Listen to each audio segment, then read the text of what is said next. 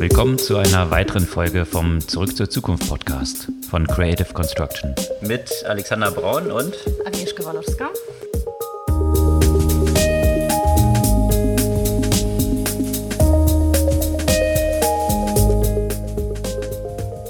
Was gab's Neues letzte Woche? Eine Menge, Menge spannende Themen. Haben wir schon letzte Woche ein paar von denen angesprochen. Jetzt ist es tatsächlich so, dass Coinbase an die Börse gegangen ist und ging gleich ziemlich durch die Decke. Wie erwartet, mit einer astronomischen Bewertung und einem riesigen IPO-Pop am ersten Tag, was wahrscheinlich absichtlich auch so gepriced war. Da geben wir so ein bisschen Hintergründe, was dort so alles passiert ist. Und wenn wir bei Bewertungen im Kontext von Tokens und Blockchain sind, äh, sollte man vielleicht auch die Dapper Labs erwähnen, die schon wieder eine große Finanzierungsrunde geraced haben. Ja, und Dapper Labs hängen ja auch so eng zusammen mit der Creator Economy. Da gibt es natürlich auch eine ganze Menge zu berichten, was sich dort so rund um Substack tut und was das für Journalismus und klassische Zeitungen bedeutet. Außerdem rund um diese Thematik, die rund um Krypto natürlich auch viel mit Spekulation zu tun hat. Viel mit Spekulation hat auch das Thema Spec zu tun, also diese Börsengänge durch die Hintertür. Da gibt es auch interessante Entwicklungen und die Blase scheint so ein bisschen zu deflaten gerade, also der ein bisschen die Luft auszugehen. Luft, ein Thema, bei dem man sich fragen kann, ist diese Finanzierungsrunde, die Epic Games gerade raised, um ein Metaversum zu bauen, eigentlich auch nur heiße Luft? Und weniger mit Luft, sondern mit ganz konkreten Zahlen zu tun, hat Microsoft, die eine interessante Übernahme bekannt gegeben haben. Ja, sehr spannend. Und zwar von den Nuance. Und was das eigentlich mit Healthcare zu tun hat, werden wir auch mal kurz erzählen. Und beim Thema Healthcare gab es ja auch Neuigkeiten bei Facebook. Und bei Facebook gab es noch weitere News. Genau, da gab es noch News rund um die Priorisierung von manipulativen Inhalten, äh, wie Facebook da unterschiedliche Länder sehr unterschiedlich behandelt. Gab es längere Artikel dazu. Und wenn wir bei großen Unternehmen sind, die gerade so ziemlich im Fadenkreuz von Antitrust sind, da darf natürlich Amazon auch nicht fehlen und Jeff Bezos Abschiedsbrief als CEO an seine Shareholder. Außerdem interessante News im Kontext vom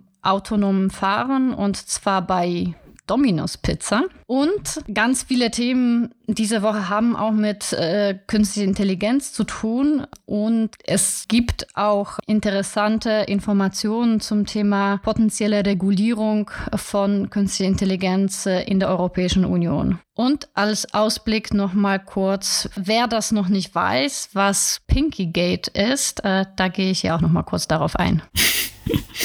Bin ich gespannt.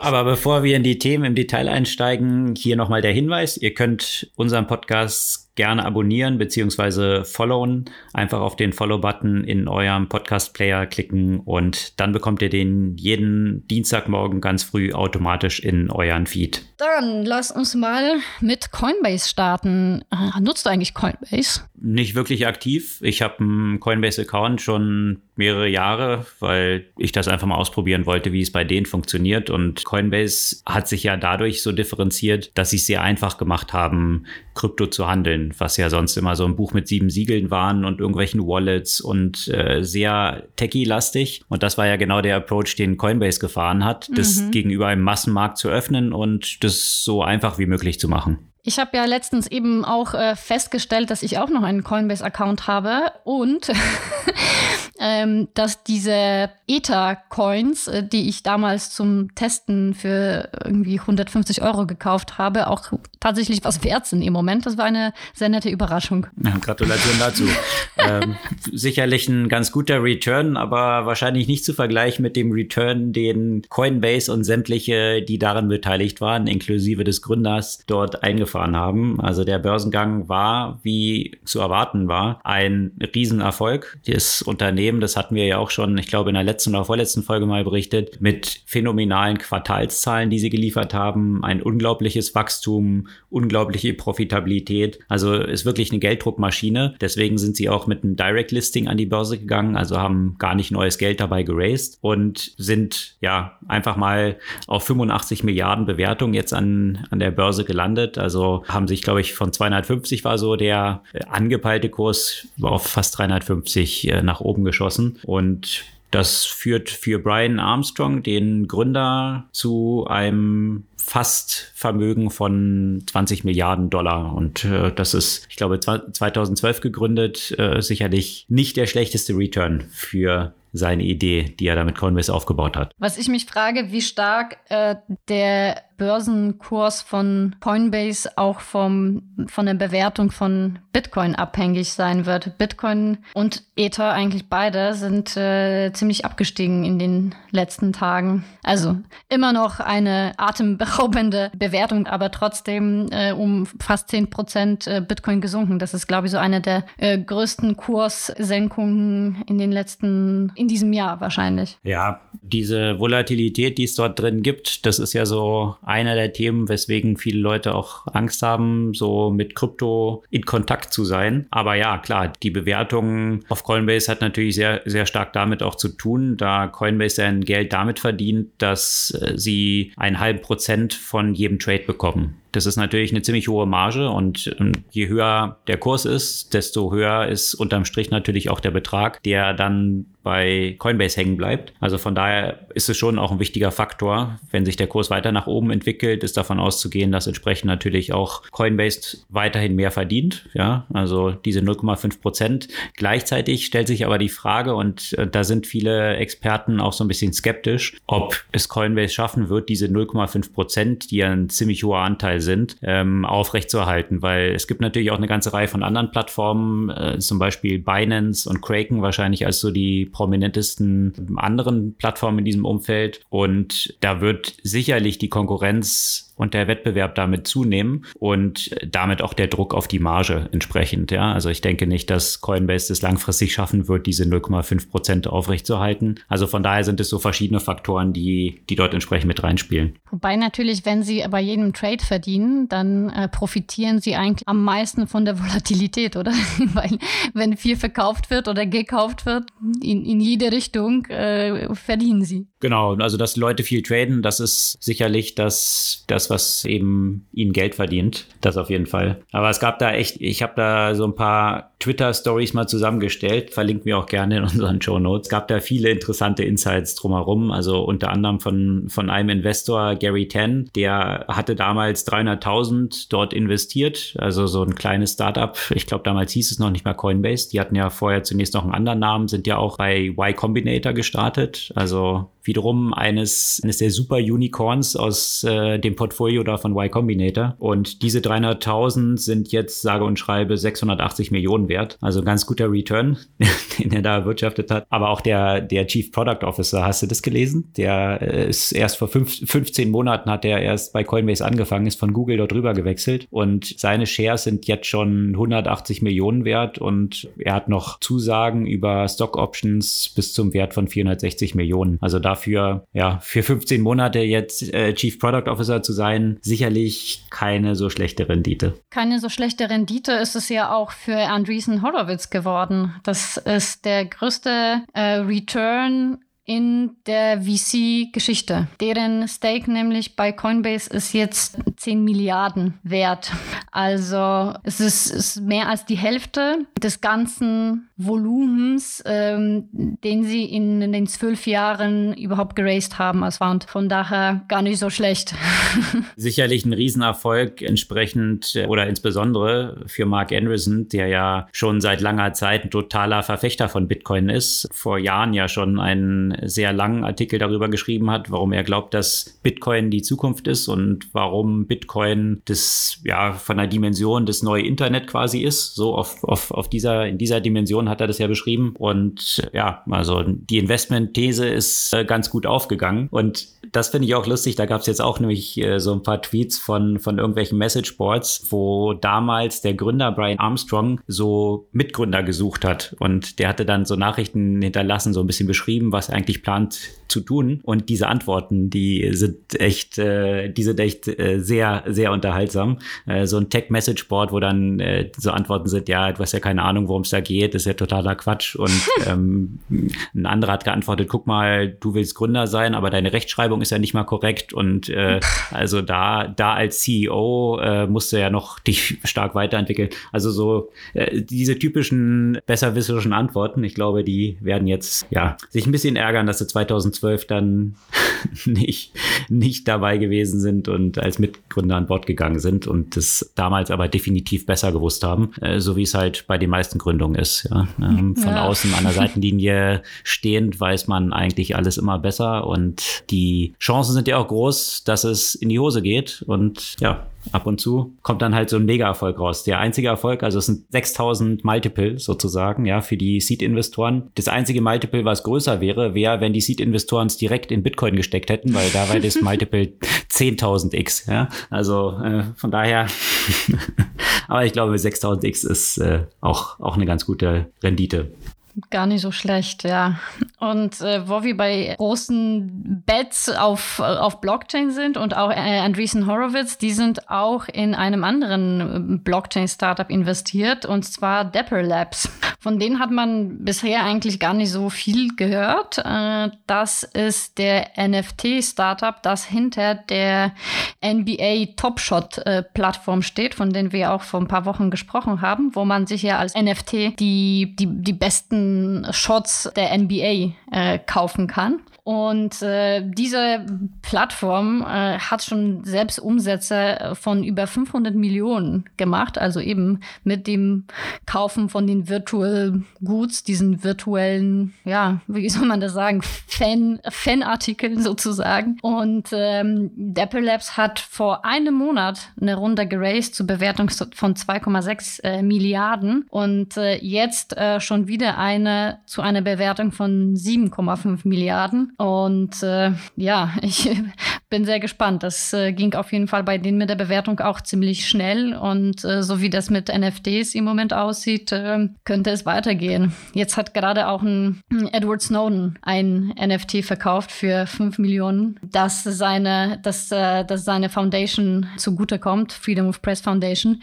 Und da habe ich auch darüber nachgedacht, es ist sicherlich auch ein interessanter Weg für Fundraising, äh, für Kulturinstitutionen, für sonstige gemeinnützige äh, Organisationen. Ähm, so wie natürlich ist äh, Edward Snowden extrem prominent, aber ähm, ich könnte mir auch vorstellen, zum Beispiel Amnesty äh, oder andere ähm, gemeinnützige Organisationen, die auch starke und prominente äh, Befürworter und Fürsprecher haben, könnte in, in diese Richtung äh, sicherlich auch etwas tun, um, um Funding zu generieren.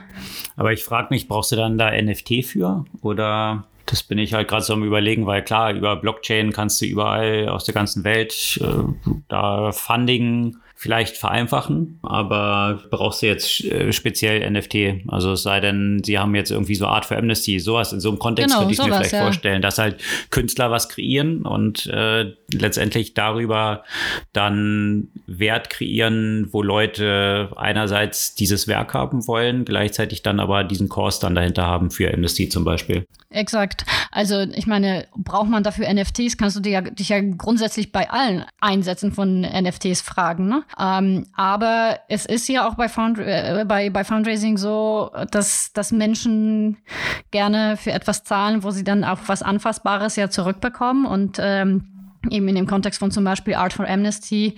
Also das war ja auch ein Kunst, digitale Kunst, was der Edward Snowden da verkauft hat, ja. Ähm, also äh, natürlich muss, muss da irgendwas in diese Richtung hat er was gemalt oder was, was, was, was war das, was, was er dort kreiert hat? Oder? naja, das war, das war ein Bild äh, von seinem Gesicht, das aus den Seiten äh, der Entscheidung des äh, Berufungsgerichts gemacht wurde. Okay. Äh, der, der entschieden hat, äh, dass, äh, dass diese Überwachungsprogramm, das Snowden ähm, eben dargestellt hat, exponiert hat, dass ähm, amerikanische Gesetz verletzt hat. Also das, diese Art hm. von Kunstwerk war das. Ja, schon faszinierend. Ich meine, das, was du gerade beschrieben hast, so mit Dapper Labs, äh, ich meine, die eine oder der andere kennt Depper Labs vielleicht auch noch so aus dem Kontext von CryptoKitties. CryptoKitties war ja vor ein paar Jahren mal so ein Thema, was so durch die Gecke ging, wo sich dann auch viele gefragt haben, was ist das für ein Quatsch, so komische äh, Anim Animated GIFs im, im Pixel-Format, äh, die äh, dann äh, wirklich äh, bei Ether so durch die Decke gegangen sind, dass, dass, es, dass es richtig Abwicklungsprobleme gab. Das war ja damals, glaube ich, so, so ein Topic. Also Dapper Labs ist schon eine Weile unterwegs in diesem Umfeld. Und auch damals haben sich natürlich viele gefragt, was das für ein Quatsch ist. Also warum geben da viele Leute das Geld aus? Und das ist eben schon das Faszinierende. Ich meine, wenn man sich technologische Entwicklung anschaut, startet es meist in so einem Umfeld, wo die meisten Leute sagen, was ist das für ein Quatsch? Ja, auch mit Computern früher irgendwelche Nerds, die, die in der Garage gesessen haben und da irgendwas rumgebastelt haben. Das war auch so ein Hobby-Thema für viele, wenn sie raufgeschaut haben und eine Spielerei. Und das ist das ist natürlich jetzt, äh, gerade wenn wir vorher diese Erfolgsstory von Coinbase hatten, wo Mark Andreessen oder Andreessen Horwitz ja investiert haben, äh, wo vor ein paar Jahren auch noch viele gesagt haben, naja, was ist das für ein Quatsch? Irgendwie so Cryptocurrencies. Und sie hatten halt schon die Vision, wo das hingehen könnte.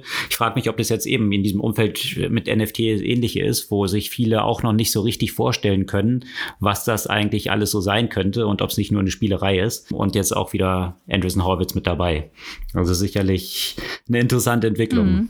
Ja, bevor ich da zu diesem Thema, die sich, äh, was sich eigentlich nahtlos dran anschließt, zu Creator Economy komme, da gibt es auch ein paar interessante Entwicklungen. Vielleicht noch ganz kurz, äh, da wir ja Coinbase hatten, das Interessante ist, gerade aufgrund der Marge, die so ein Unternehmen dann wie Coinbase hat, dass natürlich jetzt auch immer mehr traditionelle Broker in diesen Bereich reingehen und äh, plötzlich Krypto-Trading anbieten und sagen, wo können wir noch wachsen? Und der Boom von Bitcoin und Ether zeigt natürlich auf, dass das ein Umfeld ist, wo man noch mehr Geld verdienen kann, aber auch in die andere Richtung. Da gab es eine interessante News von Binance, die bekannt gegeben haben, äh, oder nicht nur bekannt gegeben, sondern gestartet haben, dass man Aktien auf der Krypto-Plattform jetzt tokenized handeln kann. Also sprich, angefangen haben sie natürlich, Überraschung, mit Tesla. Also Tesla-Aktien tokenisiert, äh, können dort gehandelt werden. Das heißt, die Leute kaufen nicht wirklich die Aktie, sondern einen Token und Binance hat die Aktie bei sich liegen. Und so können kleinste Anteile von, von den Aktien entsprechend gehandelt werden. Was natürlich auch eine Weiterentwicklung des Aktienhandels sein könnte. Und äh, die Frage ist, aus welcher Richtung der Markt dann revolutioniert wird. Ja, klassische Broker machen jetzt plötzlich Krypto-Trading oder Krypto-Plattformen machen jetzt plötzlich Aktientrading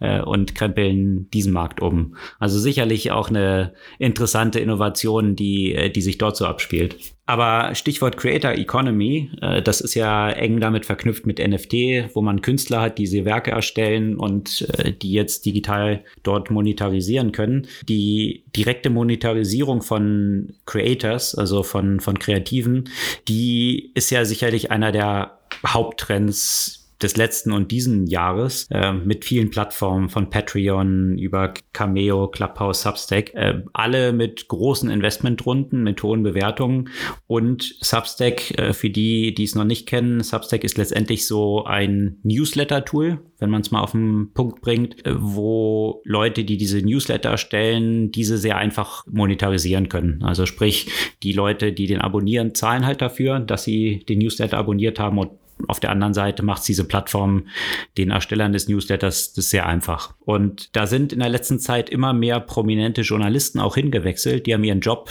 teilweise bei sehr prominenten Publikationen an Nagel gehängt und sind zu Substack gegangen.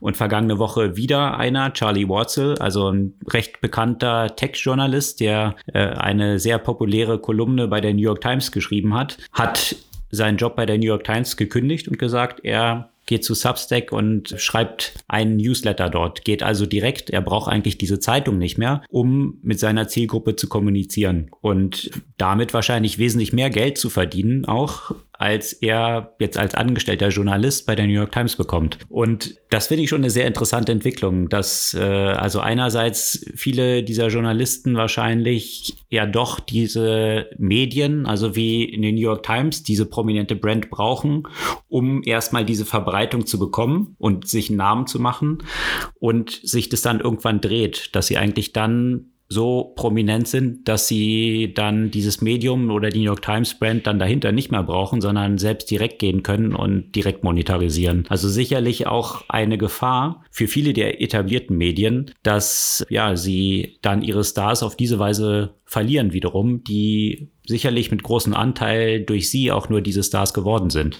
Ja? Also sicherlich eine interessante Entwicklung auch zur Monetarisierung in diesem Umfeld. Ja, und auch zu zum grundsätzlichen Thema, wie es weiter mit äh, Nachrichten und mit Journalismus geht, weil auf der einen Seite ja super Möglichkeit für hochqualitative äh, Journalisten äh, dort direkt zu monetarisieren. Auf der anderen Seite, was bedeutet das dann ja auch für die Nutzer, wenn diese vertrauenswürdige Brand irgendwann mal fehlt, weil genauso kann sich dort äh, super jemand etablieren, der, der in einem anderen Umfeld unterwegs ist. Und ein, ein, Stück weit frage ich mich, wie stark das ja eben auch zur Verbreitung von, von Fake News ähm, etc. dann ja auch wieder führen kann. Ja, ich glaube, dass tatsächlich über mehrere Ebenen tatsächlich passiert, weil äh, einerseits hast du natürlich sowas wie Substack. Äh, diese Newsletter kosten ja dann auch Geld, äh, wobei die meisten Zeitungen mittlerweile ja auch in diese Richtung Paywalls ge gewechselt sind, also auch die New York Times, Bloomberg und so weiter. Das heißt, ein Großteil der Inhalte, qualitativ hochwertigen Inhalte, verschwindet hinter Paywalls. Mhm. Auf der anderen Seite, Fake News sind hinter keiner Paywall. Das heißt, Klar. was eigentlich für alle verfügbar ist, ähm, wird zunehmend, und da passt auch eine News von Reuters rein. Letzte Woche, Reuters hat auch bekannt gegeben, dass sie jetzt eine Paywall errichten. Das heißt, wenn man künftig noch diese Reuters-Nachrichten bei Reuters direkt lesen will, äh, muss man im Monat 35 Dollar zahlen, was ja jetzt nicht ein ganz äh, wow geringer Betrag ist. Und äh, ja, von daher gibt es um dieses Thema tatsächlich die Diskussion, dass immer mehr von Nicht-Fake News kostenpflichtig hinter Paywalls verschwindet und die Fake News das sind, was dann eigentlich noch offen zugänglich bleibt, was ja sicherlich auch äh, gewisse Gefahren birgt dann, ja, wenn plötzlich nur noch diese Sachen überall verlinkt werden können, weil die anderen nicht mehr verfügbar sind. Ich, was ist denn eigentlich, hat nicht Apple vor, glaube ich, einem Jahr oder anderthalb Jahren ja auch so eine Plattform angekündigt, wo man in so einem Spotify-Modell mehrere Zeitungen, Zeitschriften abonnieren konnte? Weil was, was mhm. ich mich ja, was ich auch als Problem, sagen wir mal, bei den ganzen Paywalls äh, sehe, bei wie vielen wirst du dann tatsächlich zahlen, zumal sie ja auch alle nicht, nicht, nicht sehr günstig sind sind und viele bieten ja auch nicht so ein Pay-per-View, sondern du musst wirklich sich dann monatlich verpflichten. Und ähm, da ist die Wahrscheinlichkeit gering, dass ich irgendwie fünf, sechs, sieben, acht äh, unterschiedliche Zeitschriften abonnieren werde, die ich aber gerne punktuell eben lesen würde, um mir zum Beispiel eben unterschiedliche Meinungen äh, zu bilden und, und unterschiedliche Perspektiven äh, sozusagen reinzuholen. Und so werde ich hier auch zu einer bestimmten Tendenz sozusagen gezwungen, ohne dass ich jetzt natürlich jetzt eine New York Times oder, äh, oder eine andere Zeitung jetzt unterstellen möchte, tendenziös im Einführungszeichen zu sein. Aber sie haben ja alle ihren, ihre politische Prägung etc. Ja? Und das heißt, du zwingst Leute ja wieder in solche, in solche Bubbles, in dem alles letztendlich unter eine Paywall gesetzt ist und du nicht, die, nicht sehr stark die Möglichkeit hast zu diversifizieren. Ja, das, was Apple da gestartet hatte, war ja Apple News. Ähm, ich habe nicht so viel mehr davon gehört. Ich glaube, das ist jetzt nicht so wirklich durch die Decke gegangen, was äh, ja verschiedene Gründe haben kann. Also sicherlich sind die großen Namen wie in den New York Times und, und viele andere eher daran interessiert, selber Owner der Kundenbeziehung zu sein und nicht noch so einen Middleman dazwischen zu haben, der, wie es bei Apple ja dann auch der Fall ist, dann hast du so eine Plattform, natürlich eine entsprechende Gebühr dann wiederum nimmt. Also so wie es eben mit dem App Store auch der Fall ist. Also ich glaube, das, was Apple mit dem App Store demonstriert hat, dass sie diese 30 Prozent Steuer quasi dort auf alles haben, äh, hat sicherlich auch dazu geführt, dass viele von den etablierten Medien und Zeitungen gesagt haben, hm, äh, eigentlich nicht, lieber nicht. direkt. ja.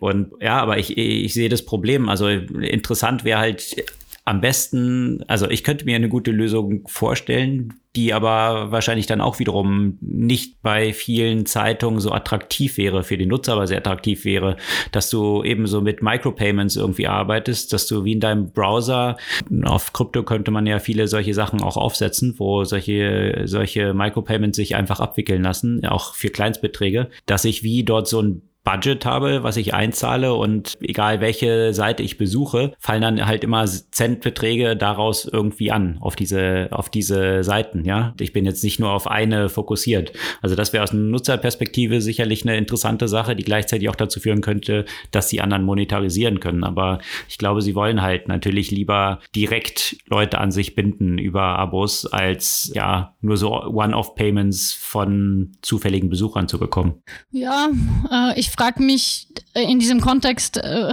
ob es nicht so eine äh, Art Spotify-Modell braucht, weil das hätten am Anfang ja sich die Labels ja auch nicht unbedingt gewünscht, äh, dass so ein Modell entsteht. Und dann, da wäre ja so eine ähnliche Analogie. Da kam Apple das hat ja auch noch nie so richtig funktioniert. Und dann mit Spotify äh, hat sich ja die ganze Branche sehr stark verändert. Und Spotify, apropos, ist, beziehungsweise wird jetzt gerade am kommenden Freitag genau 15 Jahre alt. Äh, und in dieser Zeit hat es die Industrie ziemlich, äh, ziemlich umgekrempelt. Und äh, die News-Industrie wurde zwar schon, könnte man sagen, ziemlich, ziemlich umgekrempelt, aber vielleicht braucht es tatsächlich noch, eine, noch einen anderen Zugang dazu. Werden wir sehen. Grundsätzlich ja, aber äh, da gibt es ja auch viele Parallelen. Ne? Also mit, mit Spotify und iTunes und der Musikindustrie. Früher hat es halt genau. die Labels, die ihre eigenen Sachen gemacht haben und äh, versuchten, äh, ihre eigene Plattform aufzubauen.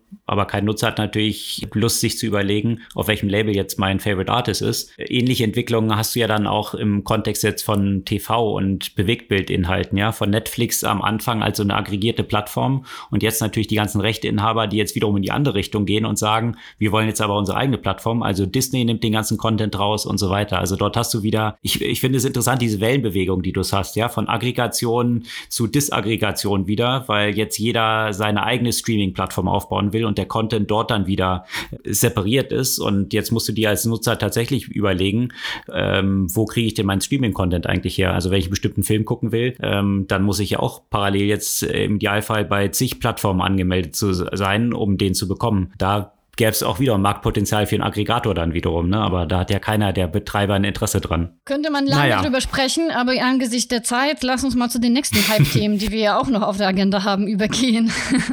Absolut. Und eines dieser Hype-Themen ist sicherlich äh, SPAC, ja, SPAC, diese Special Purpose Acquisition Companies, also Unternehmen, die an die Börse gehen, ohne einen Unternehmensinhalt zu haben, sondern eigentlich nur eine Unternehmenshülle. Und die bringen dann durch die Hintertür, indem sie einen Merger machen mit einem Unternehmen, was noch nicht an der Börse ist, dieses Unternehmen an die Börse. Und das ist in der letzten Zeit ein Riesenhype geworden. Man hat so das Gefühl, auch aus der deutschen Startup-Szene, jeder, der so zumindest mittelmäßig bekannt bekannt ist, äh, hat jetzt seinen eigenen Spec aufgelegt und das ja ist, ist äh, tatsächlich ein, ein Riesenboom und Hype, der sicherlich nicht gesund ist, weil dort viele Unternehmen auch an die Börse gebracht werden, die eigentlich eben noch weit davon entfernt sind, ein Geschäftsmodell zu haben, von dem man ausgehen kann, dass es irgendwie mal Geld verdienen könnte. Und äh, einer, der sich da besonders hervorgetan hat, ist dieser Chamat Palapatya aus den äh, USA, der unter anderem Virgin Galactic ja von Richard Branson über einen Spec an die Börse gebracht hat und noch viele andere Sachen. Und da gibt's jetzt äh, ziemliche Dämpfer. Die sind, äh, Virgin Galactic zum Beispiel ist über 50 Prozent eingebrochen. Und viele dieser Specs, die über Charmant an die Börse gingen, sind kräftig im Kurs nach unten gegangen. Grundsätzlich dieser ganze Spec-Index äh, ist um durchschnittlich jetzt um 23 Prozent gefallen. Die ganzen von Charmant aber noch weiter. Also das ist, ist eine interessante Entwicklung. Am Anfang wurde es ja verkauft verkauft, äh, dass es da um Demokratisierung geht und möglichst vielen Leuten möglichst früh Zugang zur Börse zu geben. Aber die Konsequenz ist, dass dort viele Sachen natürlich gefloatet werden, die höchst fragwürdig sind und eben nicht den entsprechenden Kontrollen unterliegen, denen ein normaler Börsengang folgt. Also von daher äh, scheint dort jetzt so ein bisschen Aufwachen stattzufinden und ein bisschen Luft die, aus dieser Bubble rauszugehen. Und nochmal reitend auf dieser Welle schauen wir mal, ob, ob, ob die das rechtzeitig noch schaffen will, ja Solaris so an die Börse gehen, nicht wahr? Genau, da gab es News von der Solaris Bank oder Spekulationen darum, ob sie über ein Spec an die Börse gehen. Sicherlich, äh, also es ist interessant, es muss halt ein Unternehmen sein, was noch nicht zu groß ist, aber auch nicht zu klein, dass es äh, gerade in diese Kategorie passt, jetzt über ein Spec an die Börse zu gehen. Könnte Solaris Bank ganz gut reinpassen.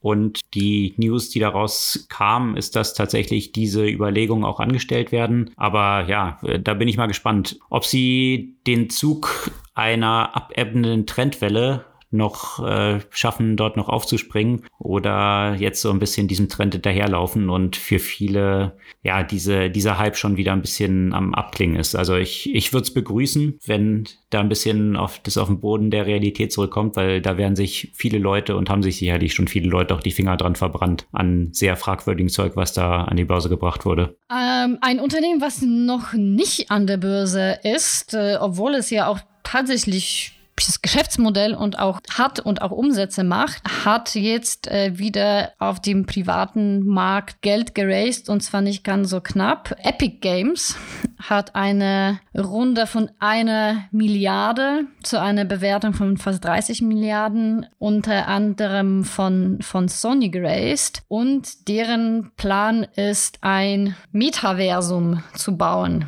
und äh, dafür, dafür wollen sie dieses Geld. Was ist jetzt äh, eigentlich ein Metaversum oder Metaverse ist letztendlich, naja, man könnte sagen, Second Life in gut oder eine Parallelwelt sozusagen im virtuellen Raum. Genau, Parallelwelt im, im virtuellen Raum mit, mit eben Augmented Virtual Reality, ähm, aber jetzt eben nicht gesplittet, so wie jetzt so die einzelnen äh, Gaming-Universen sind, so, sondern so eine Vorstellung, dass alle virtuelle Welten sozusagen in einer zusammenfließen. Also die haben es ja betont, die wollen nicht ein Metaversum bauen, sondern das Metaversum. Metaversum bauen für dieses Geld. Also es ist sicherlich ein, ja, äh, ein nicht gerade bescheidenes äh, Vorhaben. Äh, ich bin gespannt, in welche Richtung das geht, weil ein Stück weit ist Fortnite schon so ein bisschen äh, Metaversum mhm. im Moment. Äh, und Roblox auch und Minecraft, ja. Also genau. Gibt ja so, so ein paar Kandidaten für so Metaversen, die da unterwegs sind. Allerdings mit noch einer relativ spezifischen Zielgruppe, könnte man sagen. Ähm, und, und für viele Menschen, die keinen Bezug zum Gaming haben, immer noch ja eher etwas, was, äh, was komplett unbekannt ist oder zumindest wo sie, ähm, wo sie nie so viel damit anfangen können. Und äh, ich bin gespannt, wie sie das ja auch noch weiter erweitern wollen, massentauglich machen wollen und eben diese Verknüpfung zwischen den einzelnen virtuellen Welten äh, schaffen wollen. Und naja, dafür haben wir so ein bisschen, bisschen Pocket Change würde ja die Chance geben für Stuart Butterfield, den Gründer von Slack, nachdem Slack jetzt verkauft ist, weil es als selbstständiges Unternehmen alleine nicht so richtig tragfähig war. Hat er auch ein paar Milliarden mit verdient. Und er wollte ja eigentlich immer eine Gaming Company gründen und bauen. Stimmt. Also das, das wäre doch jetzt seine Chance, ein Meta-Metaversum zu bauen. Äh, und dann kommt wieder ein ganz anderes Unternehmen raus, was wiederum ein paar genau, Milliarden wert ist. wollte ich auch sagen. ja. Apropos ähm, Milliardenbewertung. Es gab eine sehr interessante Akquisition, die sich ja auch schon eine Weile angekündigt hat. Äh, Microsoft äh, hat Nuance gekauft. Und ich finde, Nuance ist eine, ist eine sehr spannende Company, ähm, die machen ja Speech Recognition so, schon nicht seit gestern, sondern wirklich noch ähm, bevor AI wirklich ein Thema war. Und äh, viele kennen, glaube ich, den äh, Dragon äh, Software. Das hat äh, immer noch eine relativ äh, breite Verbreitung, äh, schon seit einer Weile. Und was ich aber interessant fand, weil, das ich, weil ich das gar nicht so stark auf, dem, auf der Agenda hatte, dass der Hauptkontext, in dem Microsoft Nuance gekauft hat, ist das Thema Healthcare.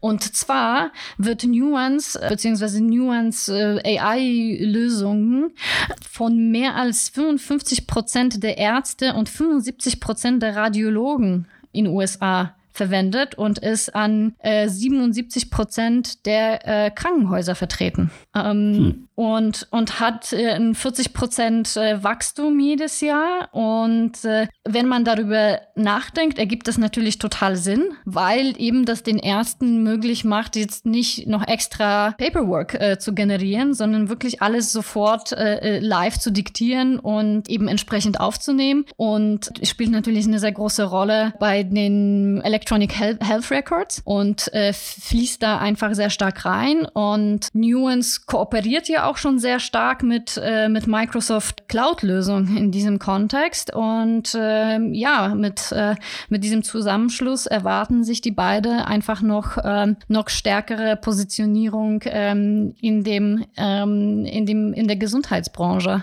Äh, ich, mich würde interessieren, wie stark das ja im, in, in Deutschland genutzt wird, äh, wohl wissend, wie krass die Statistiken in Deutschland noch sind, wenn es um äh, handschriftliche äh, Health Records äh, äh, geht. Ähm, ich schätze, dass die so starke Verbreitung hier noch nicht haben, ähm, wäre aber sicherlich wünschenswert. Ich bin auf jeden Fall gespannt, wie sich das äh, weiterentwickelt. Es gab sehr viele in, sehr in die Tiefe gehende Beiträge, die wir, äh, die wir hier natürlich hier auch ähm, verlinken werden. Ein anderer Aspekt, den ich ja auch nicht, äh, nicht so uninteressant fand, ist, ähm, was passiert, wenn äh, Microsoft eben das, was äh, Nuance gut kann, also eben künstliche Intelligenz vor allem in dem Sprach- äh, und, äh, und Wortbereich kombiniert mit anderen Produkten. Nicht zu vergessen, dass Microsoft eine exklusive Lizenz äh, für das OpenAI GPT-3 hat. Ähm, und äh, wenn man jetzt die Nuance-Technologie mit GPT-3 äh, kombiniert, äh,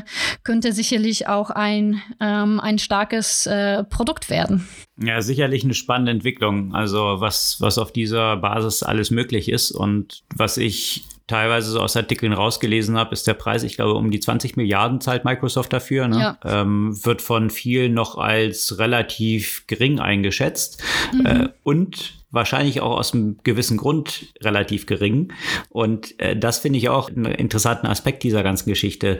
Wir haben ja in den letzten zwei, drei Jahren sehr stark mit dem Thema Antitrust zu tun. Also äh, GAFA, also Google, Apple, Facebook, Amazon stehen sehr am Pranger, eine marktdominierende Stellung in ihrem Bereich zu haben oder in all den Bereichen, in denen sie unterwegs sind, immer mehr. Und da gibt es natürlich viele Verfahren, die jetzt angestrengt sind. Und das finde ich wiederum das Witzige, dass Microsoft, obwohl das ja eine Company ist, die auch sehr dominant ist und von der Marktkapitalisierung in der gleichen gleichen Liga spielt, die ziemlich unterm Radar geflogen sind in der letzten Zeit, was so Antitrusts anging. Äh, die hatten natürlich äh, vor ein paar Jahren, äh, damals noch mit Bill Gates als CEO, schon mal das Vergnügen, mit Antitrust zu tun zu haben. Und jetzt sind sie davon aber ziemlich unbedarft unterwegs. Und das kann natürlich dazu geführt haben, also kaum eines der GAFA-Unternehmen hätte die Möglichkeit jetzt gehabt, so eine Akquisition zu tätigen. Also das ist äh, so gut wie unmöglich. Und deswegen kann man sich vorstellen, dass der Wettbewerb jetzt in dem, in dieser Akquisition auch entsprechend geringer gewesen ist, als er sonst gewesen wäre, wenn Microsoft jetzt potenzielle andere Bieter gehabt hätte, die äh, so tiefe Taschen haben. Und und das finde ich schon politisch ganz interessant gespielt, obwohl man so ein dominanter Player ist, dass man diese Chancen ausnutzt, nicht so am Pranger des, des Antitrust zurzeit zu stehen und Microsoft damit diese Chance jetzt ausnutzt, fleißig, und das war jetzt nicht die einzige Akquisition in, in den letzten Wochen von Microsoft, fleißig dazu zu kaufen und diese Börsenbewertung, die aktuell existiert, dafür zu nutzen.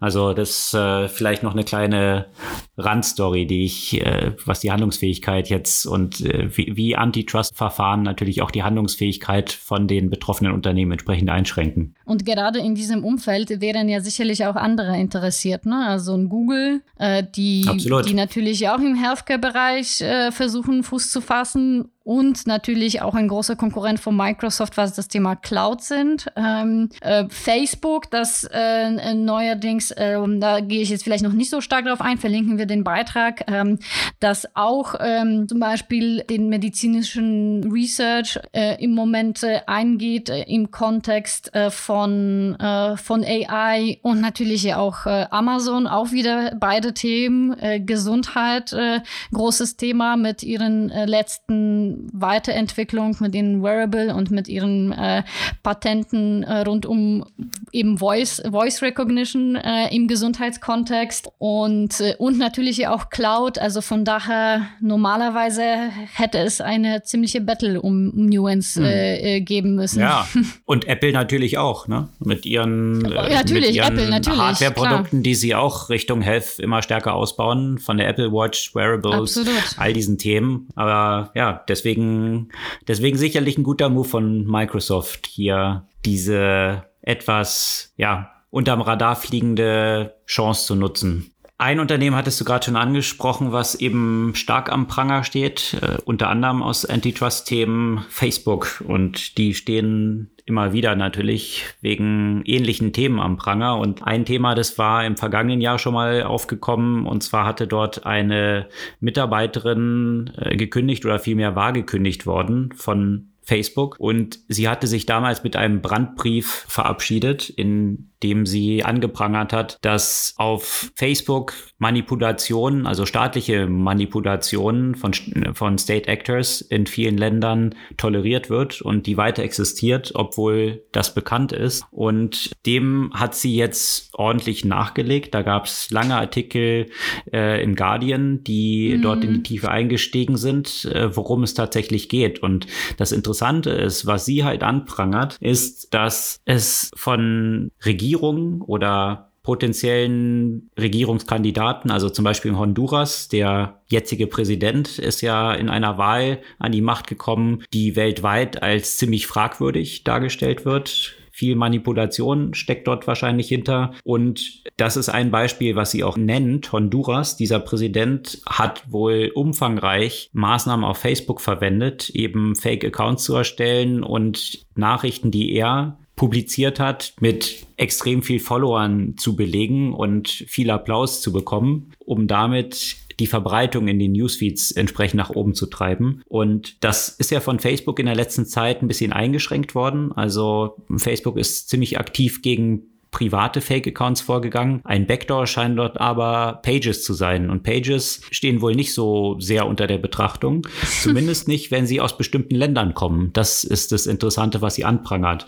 Ähm, und sie hatte damals bei Facebook das äh, kritisiert, dass ja viele der klassischen westlichen Länder, hier hat Facebook eine klare Priorität. Ja, dort werden Fake-Pages ziemlich schnell entfernt. Wenn du aber so Länder hast wie Aserbaidschan, Mexiko, Mexiko, Honduras, Paraguay, Argentinien, da wird, obwohl es bekannt ist, teilweise werden diese Seiten dann über ein Jahr lang bestehen lassen. Also äh, die bei Aserbaidschan 426 Tage steht jetzt hier zum Beispiel. Und das ist ein Verfahren der Priorisierung, die Facebook anlegt. In Polen zum Beispiel innerhalb eines Tages und Philippinen sieben Tage, Taiwan elf Tage. Also viele Länder, die auf einer Prioritätenliste von Facebook sind, weil sie politisch gefährlich für Facebook werden könnten. Dort wird sehr schnell gearbeitet. Andere Länder, die sind halt so, naja, nicht deren Prio. Und dort bestehen halt solche Manipulationen weiter. Und ja, es ist sicherlich ein schwieriges Thema, weil da auch sehr viele Mitarbeiter darauf fokussiert sind und, und so viel Manipulation stattfindet, dass äh, Facebook das halt kaum alles handeln kann. Und deswegen haben sie halt angefangen, so eine Priorisierung einzuführen. Aber da stellt sich natürlich dann die Frage zurecht, ja,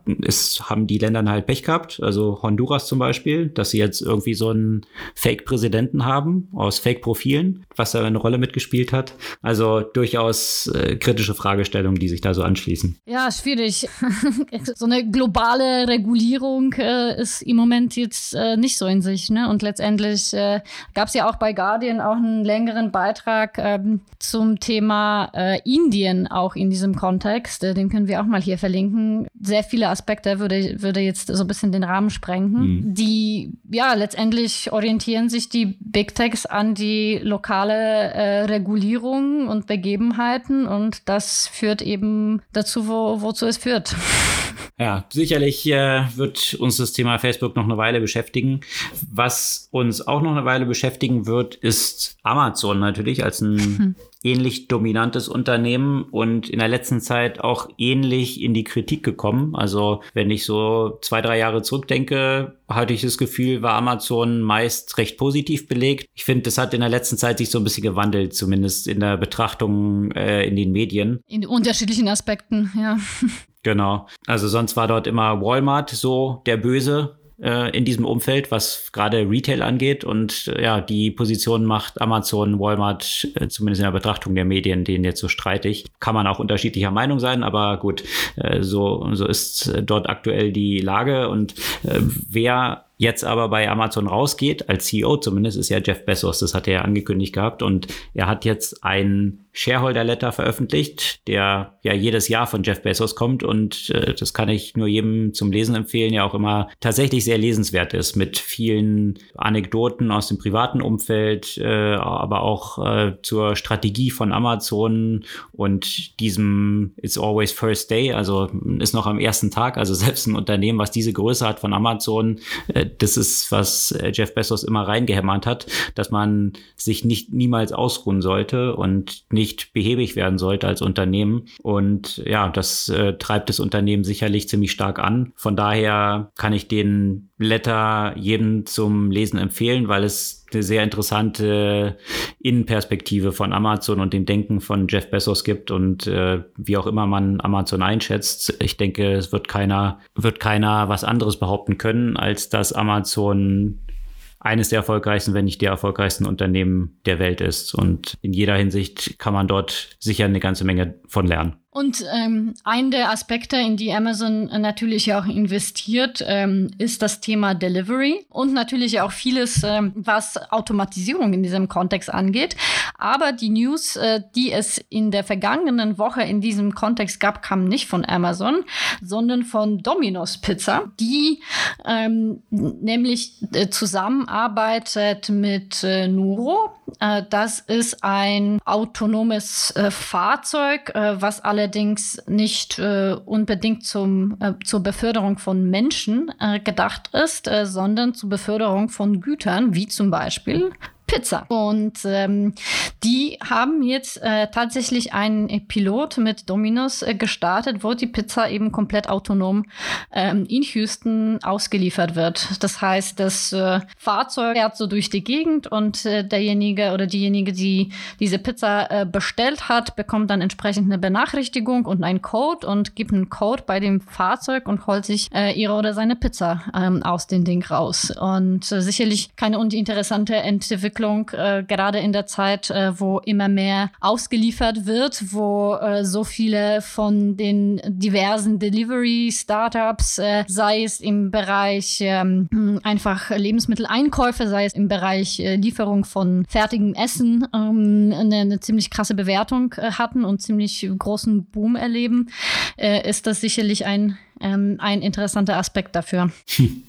Interessant. Da gibt es ja eine Parallele zu dem Anfang äh, unseres heutigen Podcasts zum Thema Bitcoin, an die ich mich da erinnert fühle, weil 2010 äh, gab es ja dieses bekannt gewordene Event, dass ein Developer für 10.000 10 Bitcoin äh, eine Pizza bestellt hat, ähm, was damals so die Demonstration war, guck mal, Bitcoin, da kann man was Reales mit kaufen. Naja, diese 10.000 Bitcoin wären heute weit mehr als eine halbe Milliarde wert. Also, und damit hätte der Developer heute 20 Prozent von Papa Jones kaufen können.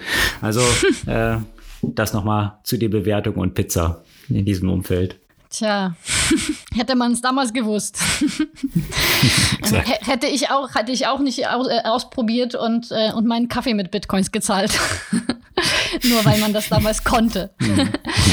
Aber äh, heute hatten wir hier auch vieles, natürlich auch selbst, selbstfahrende Fahrzeuge, ist ja auch wieder das Thema künstliche Intelligenz, auch das Thema äh, Nuance und Microsoft, also vieles in dem ähm, KI-Umfeld. Und es ähm, kamen ja Informationen raus, dass die EU eine neue Regulierung äh, von künstlicher Intelligenz äh, in Europa plant, sich allerdings hier nicht auf die selbstfahrenden Fahrzeuge bezieht, sondern vor allem das Thema Massenüberwachung und äh, Social Credits. Ähm, da kann man sich so ein bisschen fragen, geht diese Regulierung in Richtung äh, Verhinderung von potenziellen chinesischen Produkten auf unserem Markt? Äh, es gab einen längeren Beitrag von äh, Politico, den wir natürlich hier verlinken.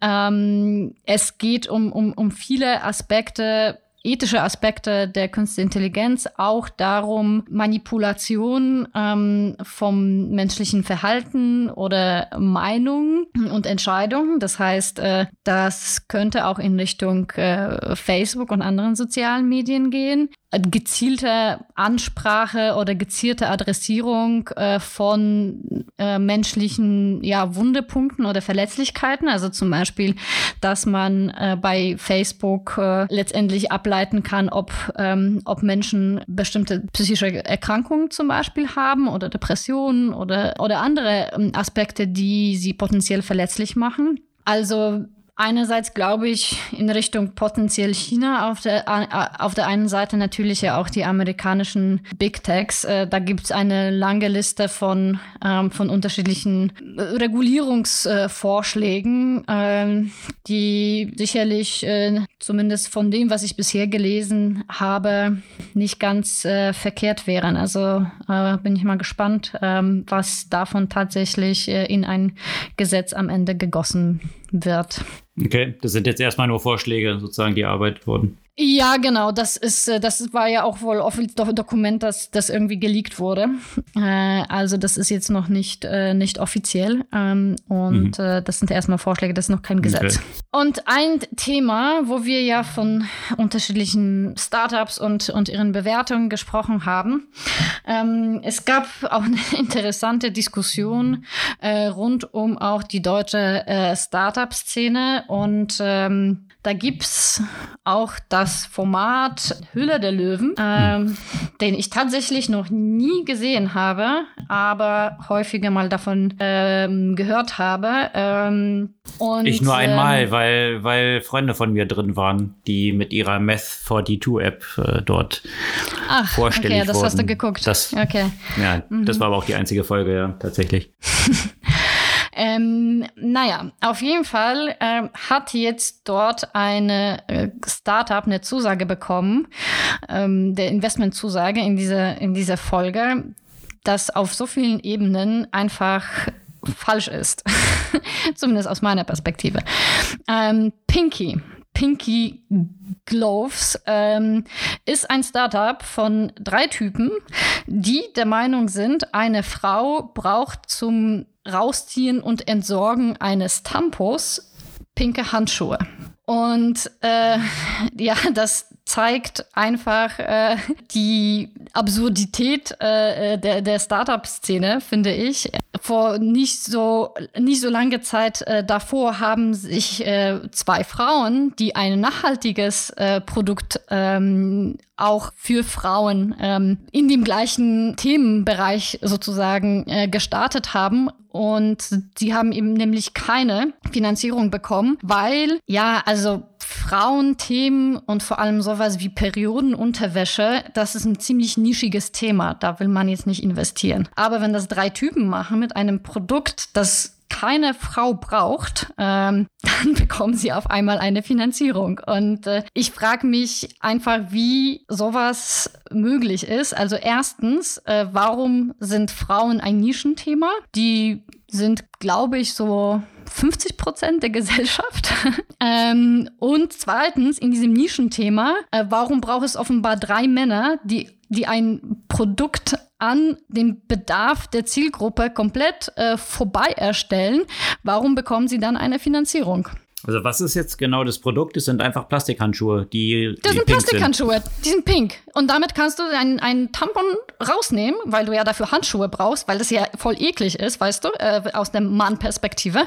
Und dann kannst du die entsorgen. Und dafür brauchst du, und ich muss sagen, wenn ich schon die Handschuhe brauchen würde, wozu müssen sie pink sein und mit einem äh, Aufpreis? Äh, warum ist es ein Produkt? Was ist an diesem Produkt innovativ? Was, welches Bedürfnis erfüllt dieses Produkt? Äh, also wer ist die Zielgruppe? Ich glaube, das ist, äh, das, das ist die Zielgruppe Männer, die eine Vorstellung über die weibliche Menstruation haben, äh, die für sie einfach nur irgendwie eklig ist. Das ist sowas, wozu man Handschuhe braucht. Ja, aber auch wenn das, aber auch wenn man das unterschreiben würde sozusagen, dann frage ich mich trotzdem, ich meine, äh, ich habe bei mir zu Hause auch ein paar pinke Handschuhe rumliegen, äh, die, die so fürs Putzen sind oder so. Genau. Ähm, also was, also was genau ist dann jetzt hier das Produkte sind jetzt andere pinke Handschuhe oder das. Äh genau, weil du diese pinke Handschuhe dann, dann ein, also das, dieses Tampo kannst du in diese Handschuhe äh, einwickeln und äh, die dann entsorgen. Das geht mit den existierenden nicht, oder was? Kann ich ja auch einfach Offenbar nicht, ne? Okay. nee. okay. Also, okay. und so ein also, Produkt bekommt. Wie auch eine, immer man also zu, dem, zu dem Thema steht, äh, ich verstehe da noch nicht, was jetzt genau der Mehrwert des Produktes ist, mal abgesehen davon, ob das jetzt jemand nutzt oder so. Ähm, aber allein das Produkt gibt es auch eigentlich. Naja, gut. I don't know. Interessant. Ja. Äh, ich habe aber auch mal so ein ganz gutes Zitat gehört, ja, also das, äh, was, was solche Shows wie äh, Höhle der Löwen angeht, äh, hat man VC so ein gutes Zitat gebracht, der meinte, die Leute, die äh, glauben, dass Höhle der Löwen irgendwie Venture Capital und die Startup-Welt ist, die glauben auch, dass Love Island äh, die wahre Liebe ist. Ähm, also von daher, äh, ich glaube, das bringt es ganz gut auf den Punkt wahrscheinlich, was auch die Intention von so einer Sendung ist, aber äh, das vielleicht nur mal am Rande bemerkt. Ja, wahrscheinlich. Und dadurch hat man äh, äh, sicherlich, da, da alle jetzt kontrovers das Thema diskutieren, äh, steigen womöglich ja auch die Zuschauerzahlen. Exakt. Von daher hat sich das Investment wahrscheinlich schon gelohnt, äh, weil man dann Vermutlich. höhere Einschaltquoten hat und damit mehr Werbung verkaufen kann. Ähm, naja, äh, so viel dazu. Gibt es eine Buchempfehlung, die du diese Woche hast? Ja, ich habe mit, äh, es hat mir tatsächlich sehr, sehr, sehr viel Spaß äh, gemacht, das Buch zu lesen und hat viele Lacher produziert. Äh, der Titel des Buches Billion Dollar Loser. Um wen könnte es sich handeln, Alex? Billion Dollar Loser. Mhm. Ähm, Chamat Palapatya. Nein, der Untertitel The Epic Rise and Fall of Adam Newman and WeWork, mhm. weil ja WeWork und Adam Newman ja auch so häufig hier präsent war und, und Opfer unseres Bashings. Also das Buch ist ein sehr interessantes äh, psychologisches Profil ähm, und es geht geht schon äh, sehr in die in die Tiefe der ganzen des, des ganzen der ganzen Machenschaften sozusagen rund um WeWork und äh, die äh, das das Verhalten von eben Adam Newman. Ich finde, es lohnt sich zu lesen. Es ist sehr unterhaltsam äh, geschrieben und ähm, ja äh, ist sicherlich keine verschwendete Zeit, wenn man ähm, wenn man gut unterhalten werden möchte.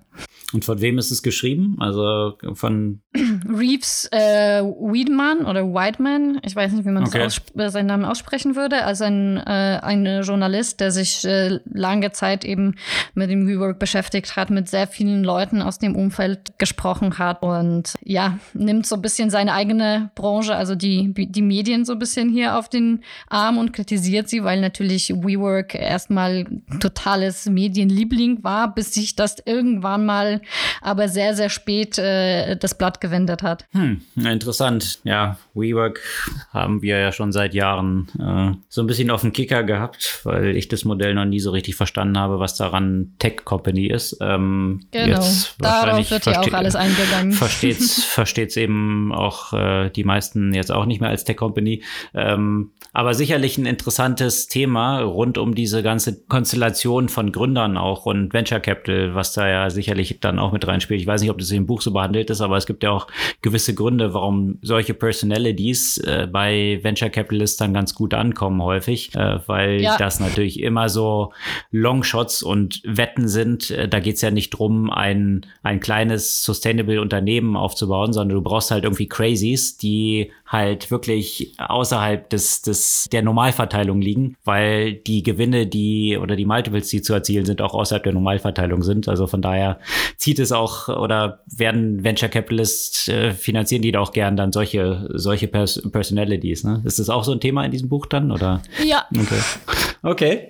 Hört sich spannend an. Gibt ja auch ein paar Verfilmungen, die jetzt in diese Richtung gehen. Der Billion Dollar Loser über Adam Newman und WeWork. Die Buchempfehlung diese Woche Das soll es für diese Woche gewesen sein. Sämtliche Artikel, über die wir gesprochen haben, verlinken wir wie immer, wie gehabt, in den Show Notes und auf unserer Podcast-Blog-Seite. Und wir freuen uns über eure Kommentare, euer Feedback und auch darauf, wenn ihr nächste Woche wieder dabei seid. Bis dann.